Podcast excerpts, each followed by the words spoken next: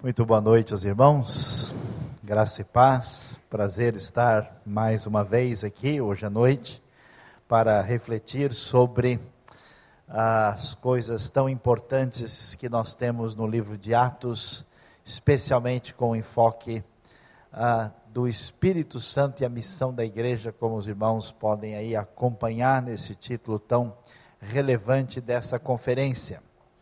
E antes de nós é, entrarmos na nossa reflexão, queria reforçar algumas coisas importantes que uh, nós temos desenvolvido aí com a Rádio Transmundial. O objetivo desse Congresso da Bíblia é o aprofundamento no conhecimento da palavra e nesse ano especificamente aqui, conversando com o pastor Vander, com a liderança da igreja, o foco foi o livro de Atos e por isso nós queremos apresentar para os irmãos, alguns conhecem, outros não, um material em DVD que Dr. Shed e Luiz Saião desenvolveram um comentário uh, filmado na Grécia, na Itália, em Creta, na Turquia, uh, em Israel, que está à disposição dos irmãos aí. São 30 episódios, um episódio para cada capítulo, uma introdução e uma conclusão. Atos capítulo 10, a conversão de Cornélio, onde é que é filmado?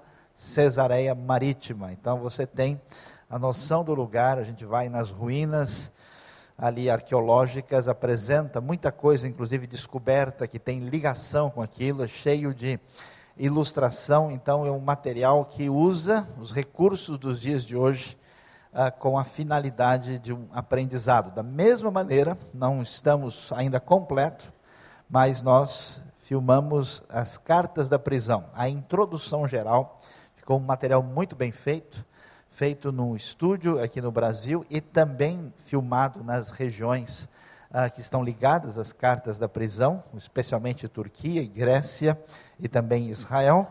Uh, nós temos a introdução e todo o livro de Efésios aqui em quatro DVDs para os irmãos interessados.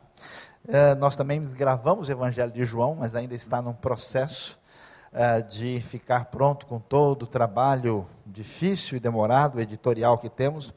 Material também gravado sobre os Salmos, com seu aspecto teológico, inspirativo, todo esse material em DVD. E os irmãos sabem material do Rota 66, que é um comentário em áudio preparado para a realidade do trânsito do Rio de Janeiro e de São Paulo. A pessoa sai da Barra, vai para o centro da cidade e estuda Gênesis de 7 a 10, mais ou menos. Dá para aprender bastante, né?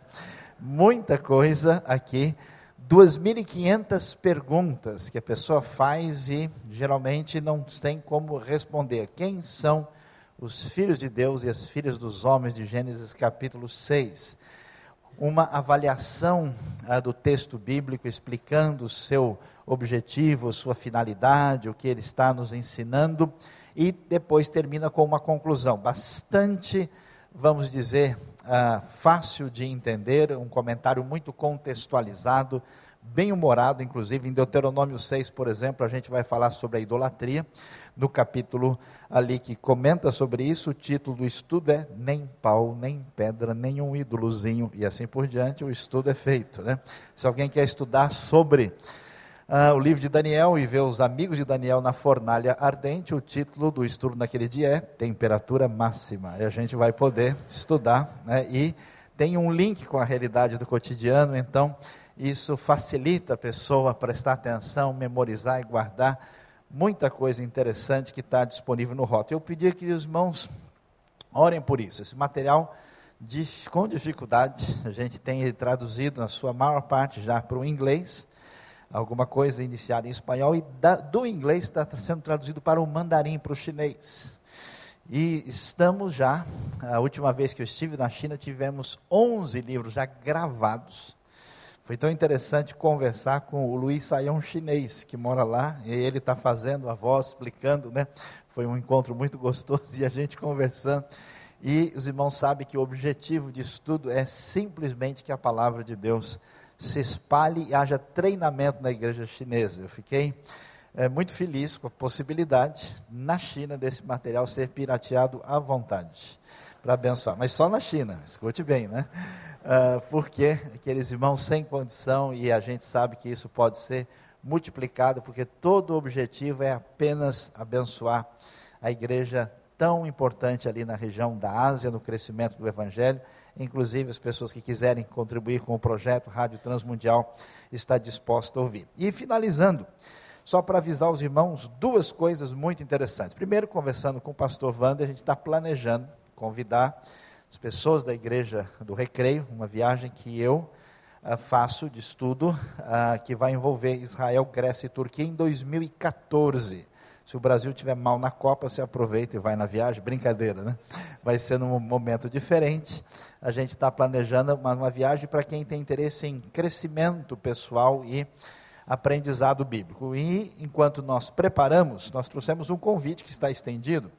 Dr. Shed, Itamir Neves e Luiz Saião estarão num congresso transmundial em Jerusalém e na Galileia.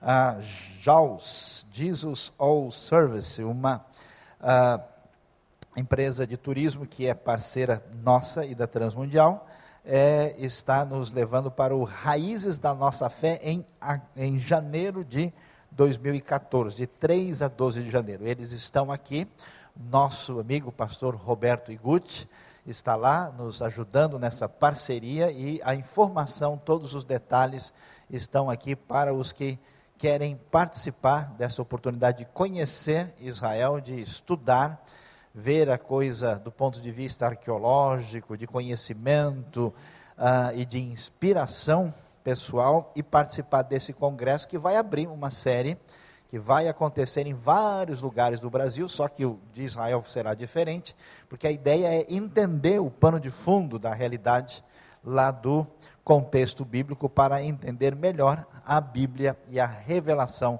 da palavra de Deus. Os irmãos estão gentilmente convidados aí a conhecer. Mas meus queridos, vamos voltar a nossa atenção para a realidade do Espírito Santo e a missão da igreja hoje, prestando atenção no capítulo 8 de Atos sobre a, o que Deus vai fazer na vida de um homem chamado Filipe.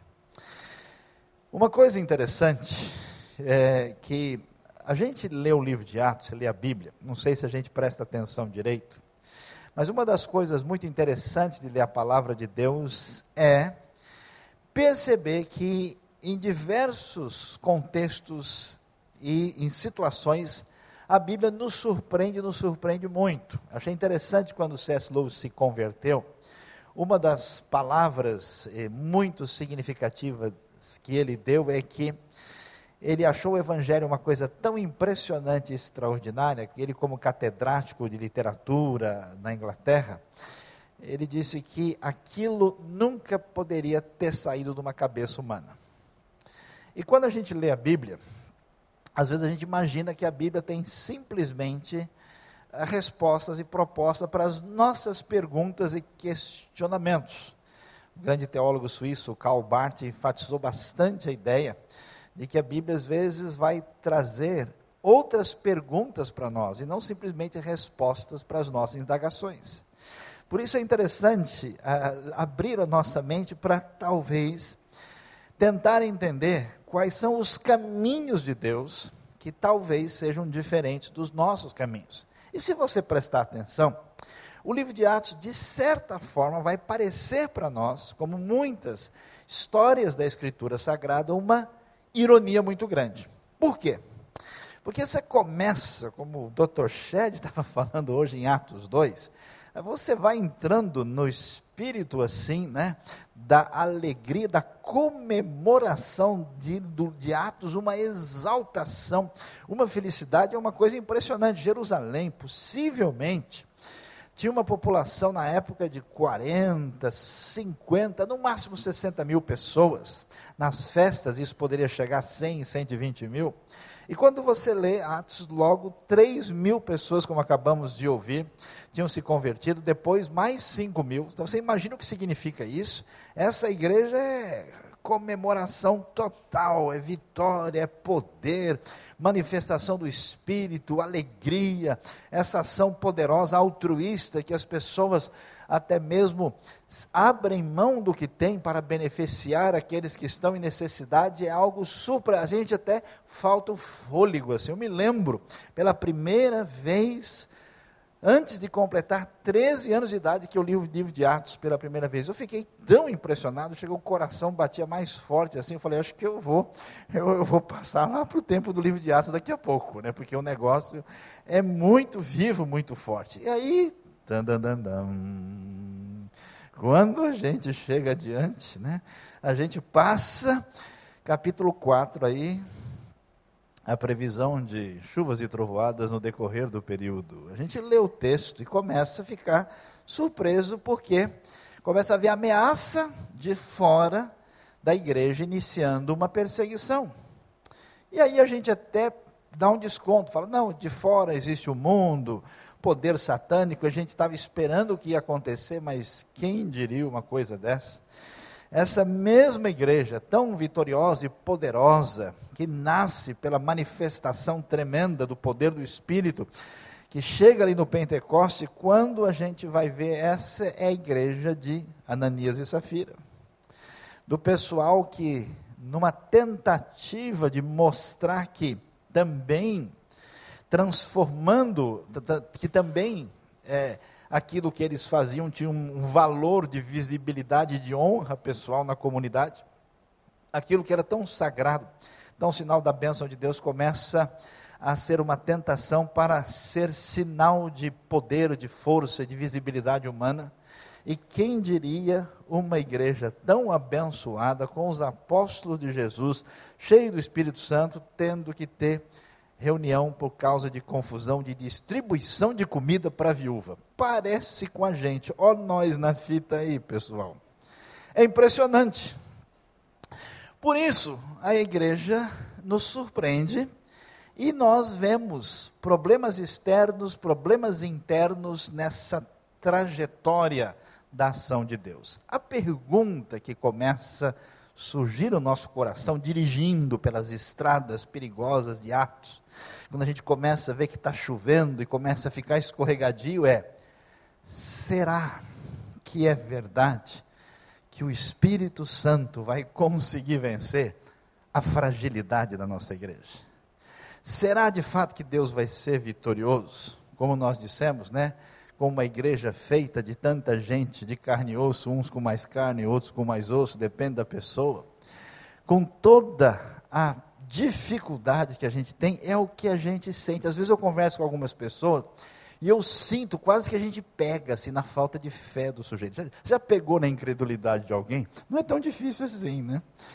Porque é tanto problema, é tanta dificuldade, é, é tanto desencontro, é tanto descompasso, é tanta complicação que às vezes se reúne uns cinco, seis cristãos, daqui a pouco eles começam a dizer: o problema da denominação é esse, o problema da minha igreja é não sei o quê, a dificuldade dos dias de hoje, e aí quase que a gente não está em Jerusalém, mas começa a ficar perto do muro das lamentações, um atrás do outro. Meus queridos irmãos, como é que Deus age com seu Espírito Santo nessa igreja para que ela cumpra a missão? É um negócio muito interessante. Atos capítulo 8 diz que naquela ocasião desencadeou-se grande perseguição contra a igreja em Jerusalém.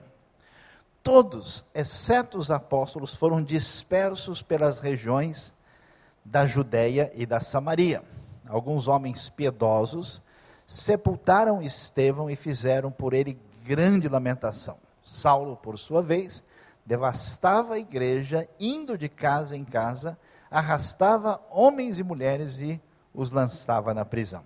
Então, quem vinha lendo o livro de Atos, naquela atmosfera de felicidade, comemoração, louvor e adoração, passou por Atos 5, já descontou 25% da alegria ali. Passou por Atos 6, quando chega em Atos 7, aí dá vontade da gente apagar a luz, tomar um chá de camomila ou erva doce e dormir e, quem sabe, chamar Jonas e Elias para vir acompanhar a gente nessa situação. Porque, meu amigo, o Deus Todo-Poderoso, o Deus Criador dos céus e da terra, o Deus que ressuscitou a Jesus dos mortos, o Deus que está em controle da igreja, que manda o Espírito no Pentecostes, não podia fazer assim, ó, na pedrinha que foi na cabeça do Estevão.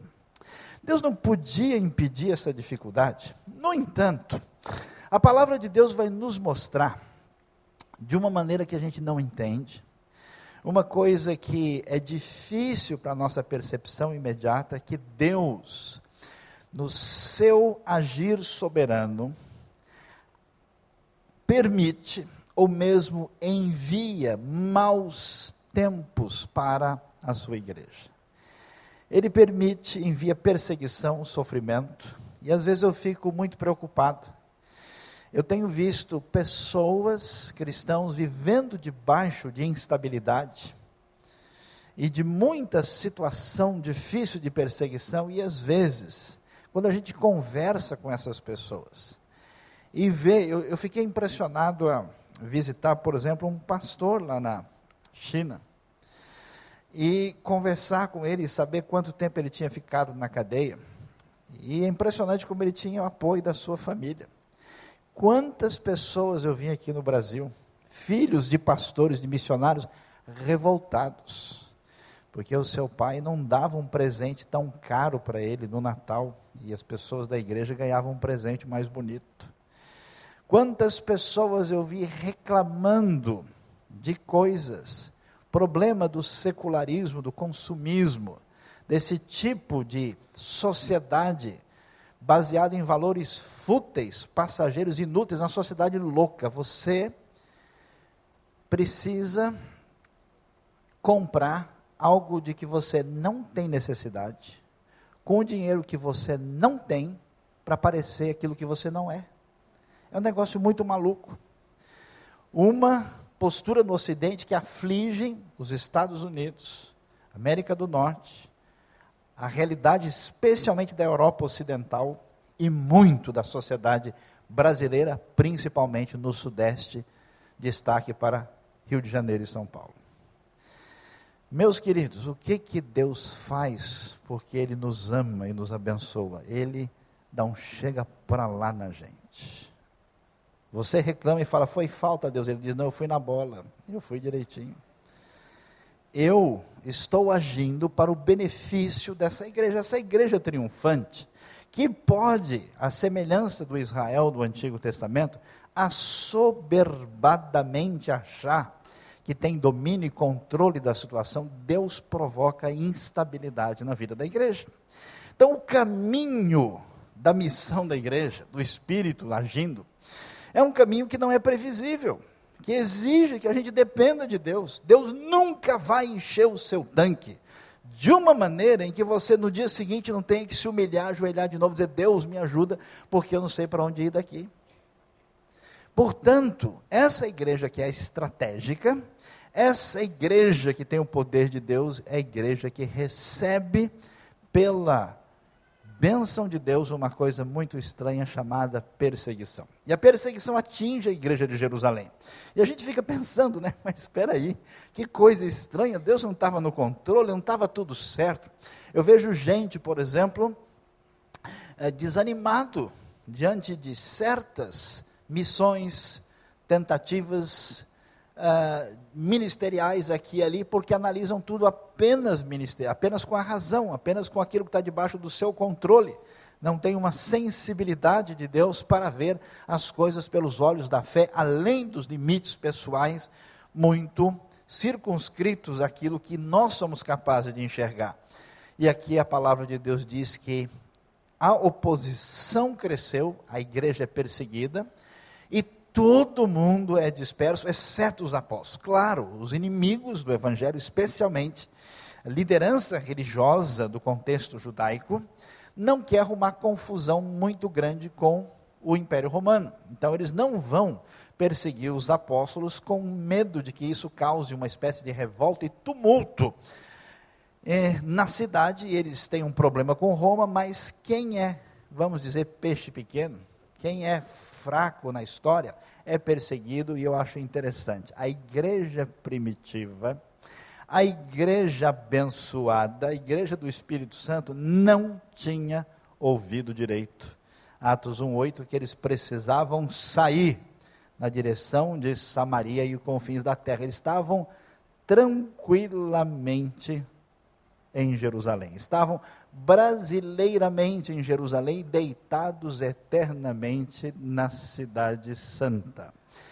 Meus queridos irmãos, se nós estamos pensando no Espírito Santo e a missão da igreja, a pergunta número um que a gente precisa levantar nessa noite é: até que ponto você é refém da sua zona de conforto? Até que ponto, ponto o seu compromisso com o reino de Deus se baseia em palavras bonitas no final do culto, dizendo: Foi uma benção, irmão, amém, louvado seja Deus. Até que ponto o seu compromisso não passa de emoções circunstanciais e palavras bonitas, mas não envolve o seu compromisso, o seu dinheiro no reino de Deus. Não envolve a sua vida para gastar que seja um mês em algum lugar fazendo diferença numa viagem missionária. Não envolve um compromisso maior no reino. Uma das coisas que me fez admirar muito alguns irmãos das igrejas coreanas, aqui no Brasil mesmo, que cada um deles, todo ano, dedica 15 dias das suas férias, meio mês, para algum projeto missionário. Dando aula no seminário, chegava lá, um coreano desse tamanhozinho aqui, vindo falar comigo, passou a sua desculpa, eu não vou vir semana que vem, vou estar viajando. Falei, é mesmo, você vai para onde? Para o Guarujá, vai para o Rio de Janeiro, vai para Copacabana. Não, eu vou para o Nepal. Falei, como? É? Nós estamos fazendo uma viagem, todo ano a gente vai fazer uma viagem dessa. O ano passado foi Moçambique, agora nós vamos para o Nepal. Aí conversando com outra irmã coreana, eu falei, mas como é que nós, vocês vão fazer? Não, a gente vai pegar o ônibus aqui na rodoviária levar os nossos adolescentes para mil quilômetros daqui para fazer uma viagem missionária. Eu falei que Deus abençoe a igreja coreana e nos ajude a aprender com eles. Saindo da zona de conforto. Se a gente não entende isso, às vezes Deus permite que circunstâncias difíceis e incompreensíveis aparentemente nos alcancem. A igreja em Jerusalém foi atingida, Estevão se torna o primeiro mártir, aparentemente uma espécie de derrota da fé, e então, nesse momento, surge a figura de Saulo, um fariseu altamente preparado, inimigo do evangelho, perseguidor feroz da igreja e que faz parte desse uh, projeto daquilo que está acontecendo nesse momento. Preciso da ajuda aí do controle que não permite que o PowerPoint vá adiante. Uh, não sei o que fazemos, só que os que haviam sido dispersos, interessante, os que haviam sido dispersos até então, né? A coisa estava uh, bastante tranquila, pregavam a palavra por onde quer que fossem. Indo Filipe para uma cidade de Samaria, ali lhes anunciava o Cristo. Quando a multidão ouviu Filipe e viu os sinais miraculosos que ele realizava, deu unânime atenção ao que ele dizia, os espíritos imundos saíam de muitos, dando gritos, e muitos paralíticos e mancos foram curados. Assim houve grande alegria naquela cidade. Antes de entrar diretamente naquilo que Filipe vai fazer na sua missão em Samaria, quando o poder de Deus age, provoca instabilidade na igreja que estava na sua zona de conforto para dirigi-la na direção da missão, o que, que a gente vai ver? Atos é o livro do Espírito Santo. Esse Espírito que age, que é age como se fosse uma espécie de energia, claro que isso não quer dizer no sentido panteísta do termo, pela palavra grega que aparece lá, e esse espírito vai agir e levar a igreja na direção da missão. Vamos ver aí, conforme nós mencionamos ontem, a organização específica de Atos. Pedro vai ter um ministério voltado para os judeus, Jerusalém é a referência principal onde isso acontece. Atos capítulo 1 a 5, depois de 9 a 12, enquanto que Paulo, na missão aos gentios, que vai atingir os confins da terra, capítulo 13 a 28, e Filipe é aquele que a gente quase não olha direito, a gente passa rápido, né? Filipe não chama muito a nossa atenção, e o texto voltado para o que acontece no ministério de Filipe vai do capítulo 6 até o capítulo 8. Para a gente entender o que acontece, nós vamos observar um pouquinho da geografia de Israel aqui, que é muito peculiar e diferente. A região é pequena, mas é uma das regiões mais acidentadas assim do planeta. Israel, para você ter uma ideia, é do tamanho da metade do estado do Rio de Janeiro, mas tem uma diferença de relevo maior do que o Brasil. Você pegar o ponto mais alto de Israel para o ponto mais baixo, dá mais diferença de altitude, que é o pico do Monte Hermon e a parte mais baixa do Mar Morto, a diferença é maior do que o que nós temos no nosso território. E você fica imaginando o que significa transitar nesse lugar de vales e de montanhas de parte elevada, não é tão simples assim, de lugar que onde há micro-regiões com diferenças climáticas significativas, no lugar onde no norte chove bastante, no sul quase nada. Então, eles vão se deslocar, vão sair se espalhando. Aqui uma tentativa de mostrar a região aí na época do domínio romano e veja um pouquinho da diferença topográfica da região. Você tem no território de Israel uma região assim litorânea que é seguida de uma faixa intermediária chamada de Cefelá. As versões antigas não traduzem isso, aparece de uma maneira muito genérica, não dá para perceber. E saindo dela vai para a região montanhosa que de repente cai num grande buracão chamado o Vale do Jordão, numa espécie de eh, grande depressão que pega 200 metros abaixo do nível do mar na região da Galileia e mais de 400 na parte mais baixa do Mar Morto. Então a gente tem, olha aí, uma visão do corte, do relevo, das mudanças é, que nós encontramos aí para poder visualizar de maneira um pouquinho mais concreta.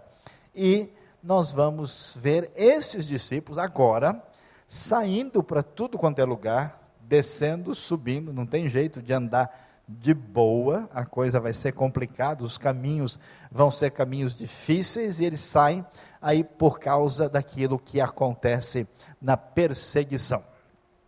Então vamos ver alguns aspectos assim muito significativos que a gente tem depois de observar a realidade da perseguição que aparece no capítulo 8 inicialmente. O que, que a gente deve destacar? Primeira coisa, o cristianismo a mensagem de Deus, a verdade do Evangelho, sempre terá um elemento de escândalo. Uma das coisas muito elogiáveis e valorizáveis chama-se apologética. É importante a gente mostrar a razoabilidade da fé. É importante mostrar vários aspectos porque a fé cristã faz todo sentido e vamos dizer, fala de coisas profundas ao ser humano como ninguém. No entanto, não caia na ideia de que o problema das pessoas que resistem à palavra de Deus é apenas uma questão de explicação. Não é o caso. Há uma espécie de antipatia gratuita, há uma resistência. Isso quer dizer que enquanto o reino de Deus não chega na sua plenitude, nós vivemos numa espécie de relação difícil com aquilo que a Bíblia chama de mundo, de sistema ante Deus, cristianismo autêntico sempre enfrentará resistência, nunca deixará de ser perseguido. Isso não quer dizer que é, qualquer pessoa que seja perseguida está vivendo um cristianismo autêntico.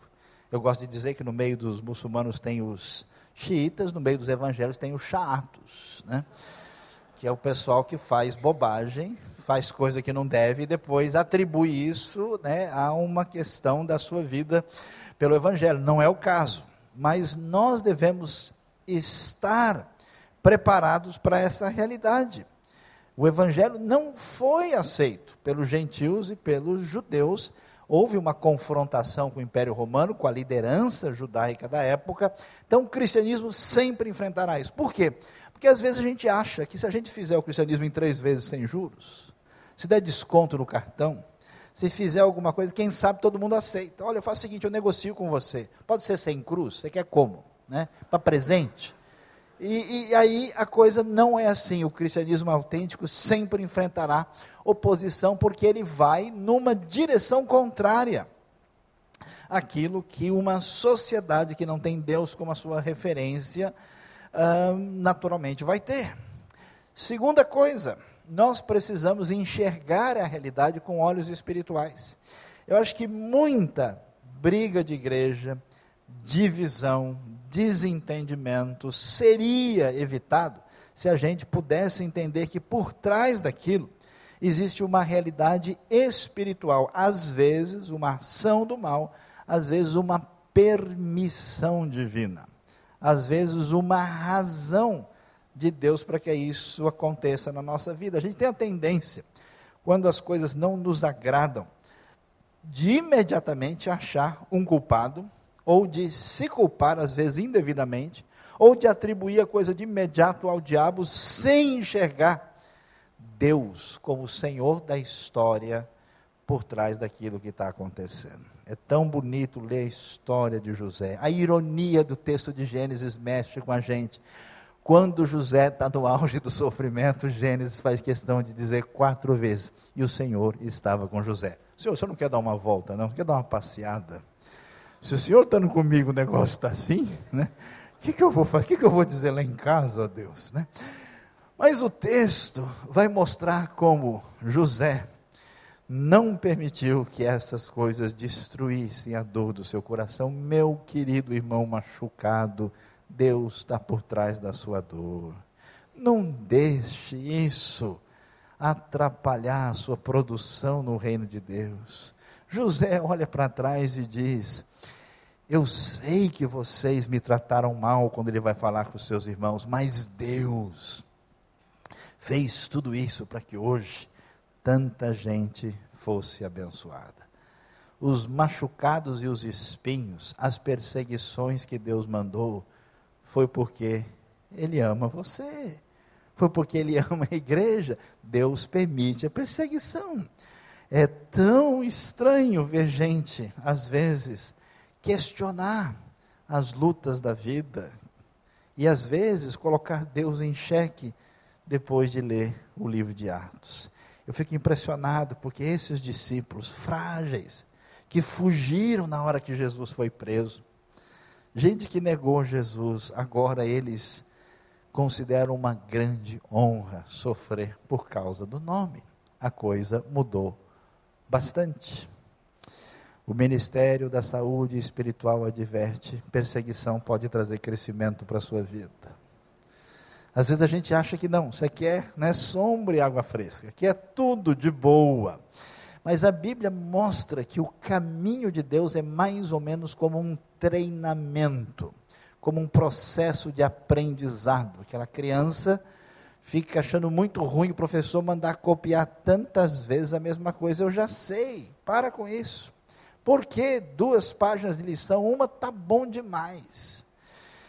Pessoa no exército, debaixo de treinamento, aprendizado, um programa intensivo, a gente sempre acha que não precisa disso e depois a gente vai valorizar. Quantas pessoas eu encontrei na vida dizendo: puxa, hoje eu agradeço meu pai e a minha mãe. Porque na época ele fez coisas comigo, ela fez coisas comigo que eu não entendi como isso me ajudou. Depois, Deus faz com que a igreja sofra uma instabilidade. A igreja passe por circunstâncias que permitem a sua purificação, o distanciamento daqueles que não fazem parte do corpo, como acontecia em Atos, as pessoas não ousavam fazer parte da comunidade quando de fato não eram parte dela, e a perseguição faz parte da agenda divina, porque ela beneficia a vida da igreja, como as tribulações e dificuldades beneficiam a nossa vida. Esses que haviam sido dispersos, nós lemos, pregaram a palavra em toda parte. E aí vem a grande coisa surpreendente para mim. Por quê?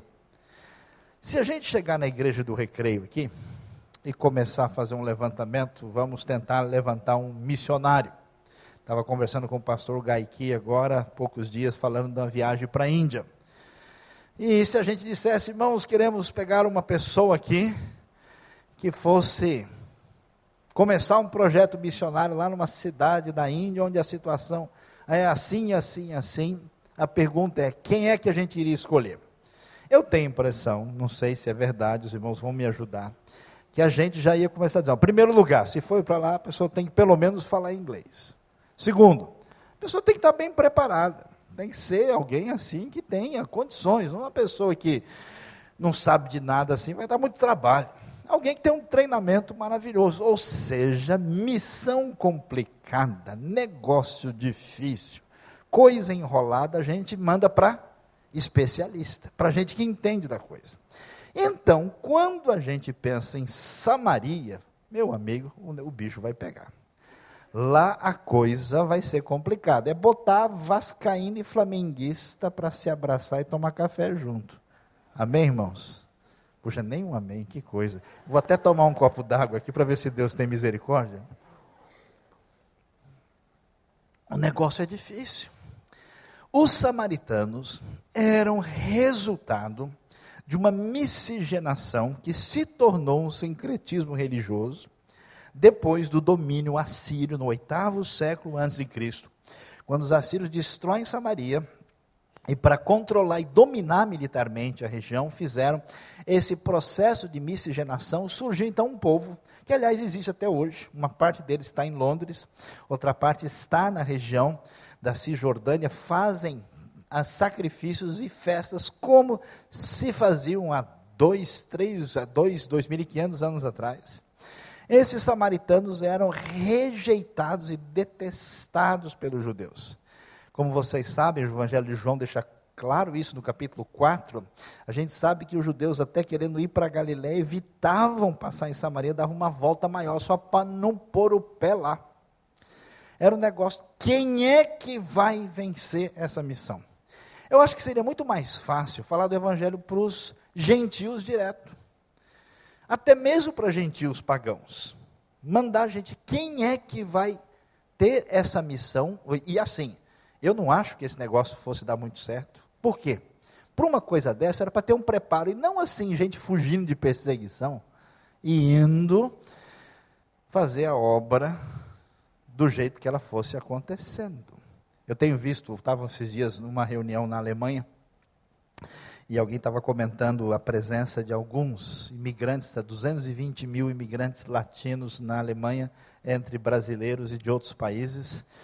E alguém disse assim: Olha, esses brasileiros e latinos que estão aqui, esse pessoal não tem preparo nenhum, imagina que eles vão fazer alguma coisa.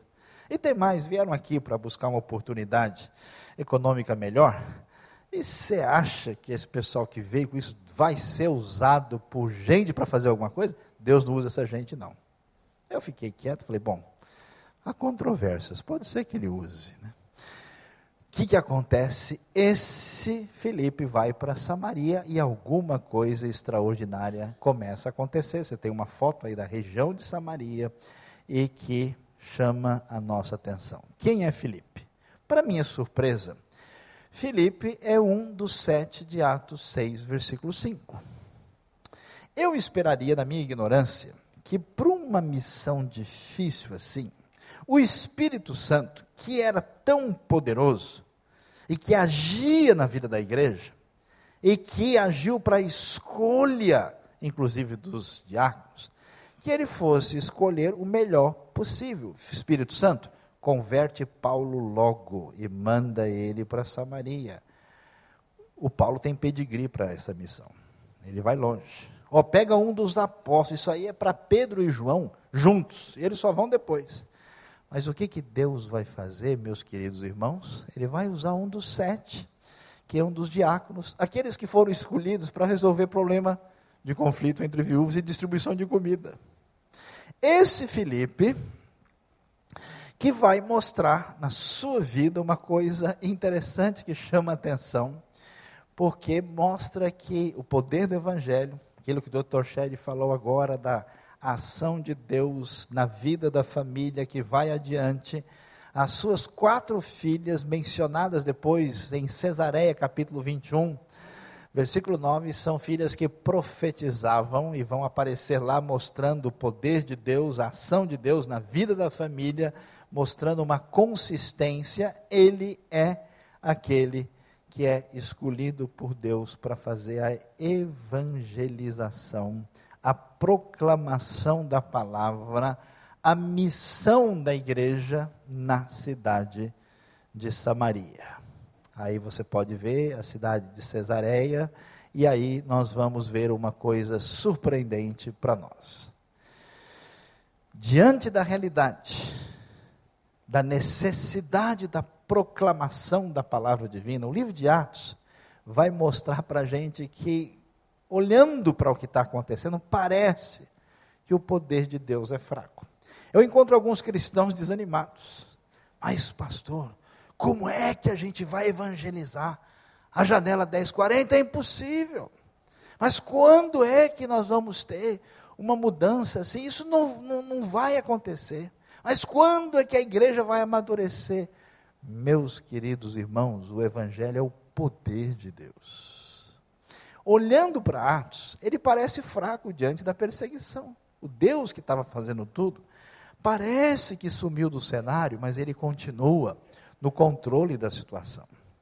Diferentemente do que a gente imagina, as coisas mais impressionantes que eu tenho visto na minha vida Deus fazer ele faz com gente de quem ninguém espera absolutamente nada.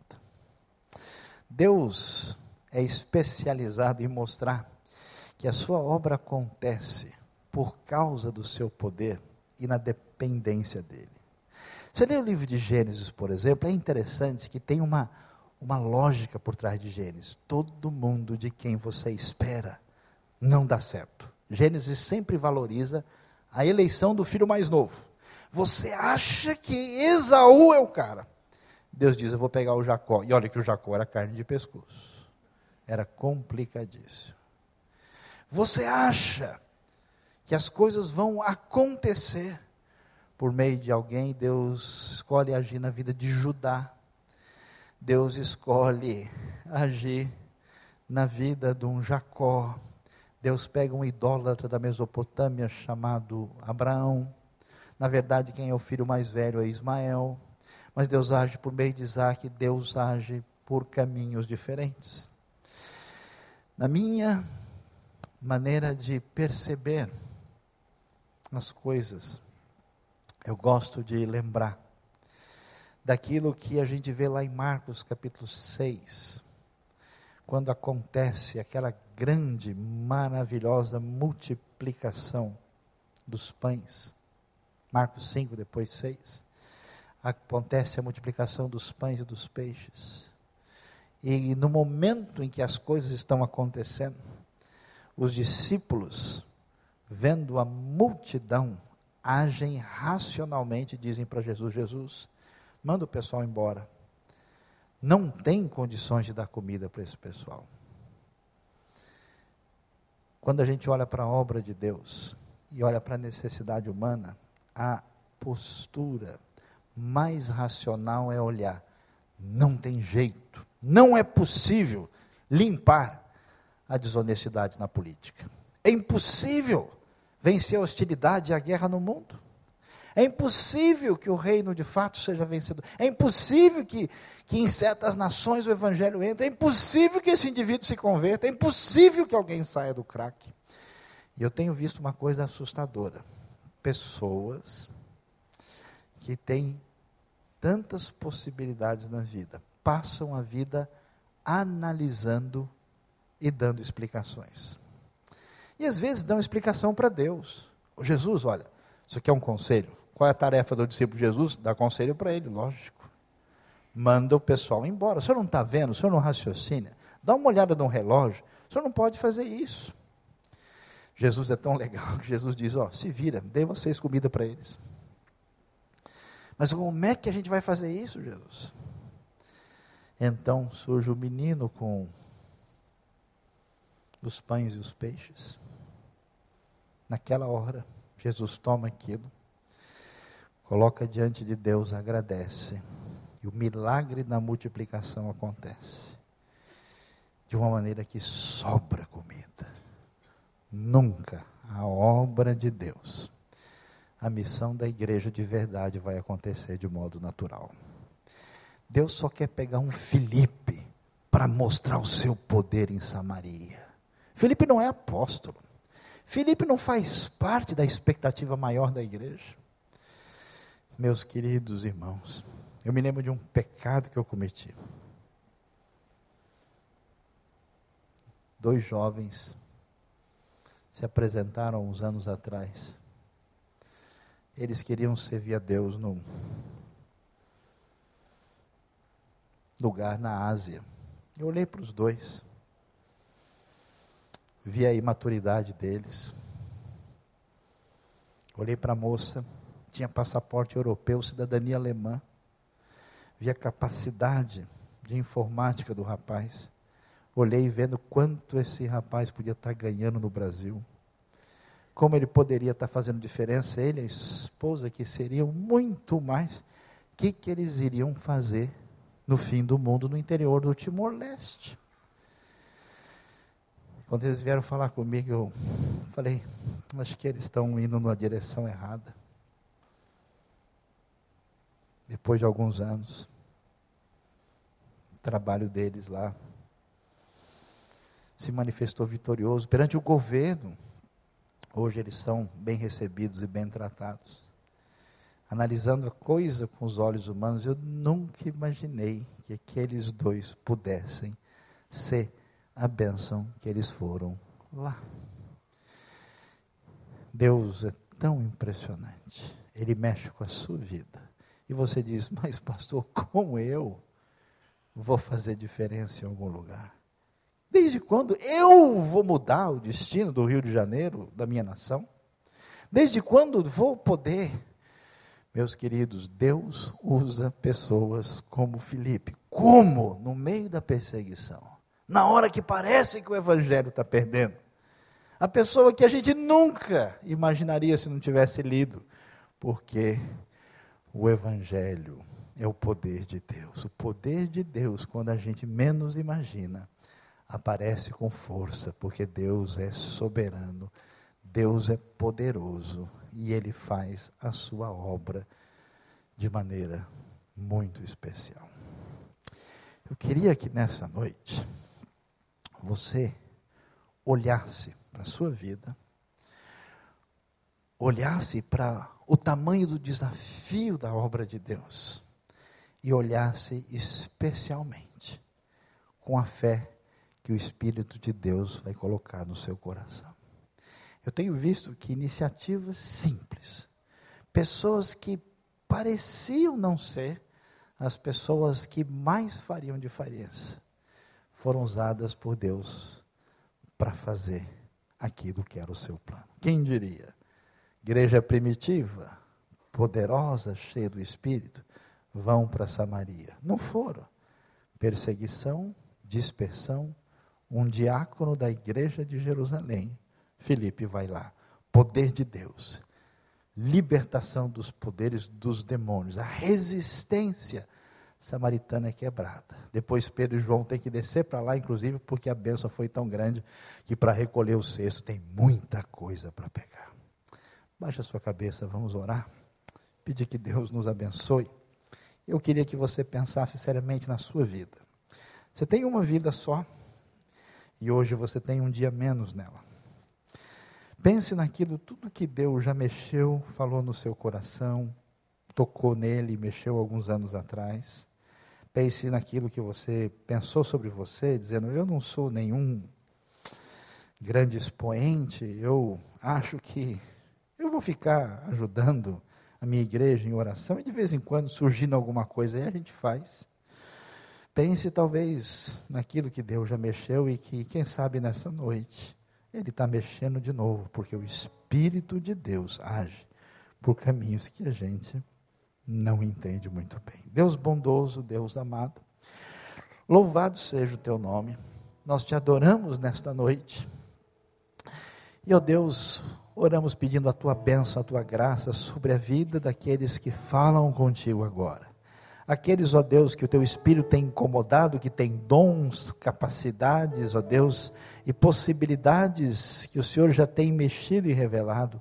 Derrama da tua graça, da tua bênção, da tua direção, e ó Deus, e nos dá o privilégio de fazer diferença no reino. Abre os nossos olhos espirituais para entender os teus caminhos, que nem sempre, ó Deus, são caminhos que a gente consegue entender com o nosso coração, com nosso nossa racionalidade. Abençoa cada um que se volta para ti nesta noite, derrama da tua graça, da tua bênção, em nome de Jesus. Amém.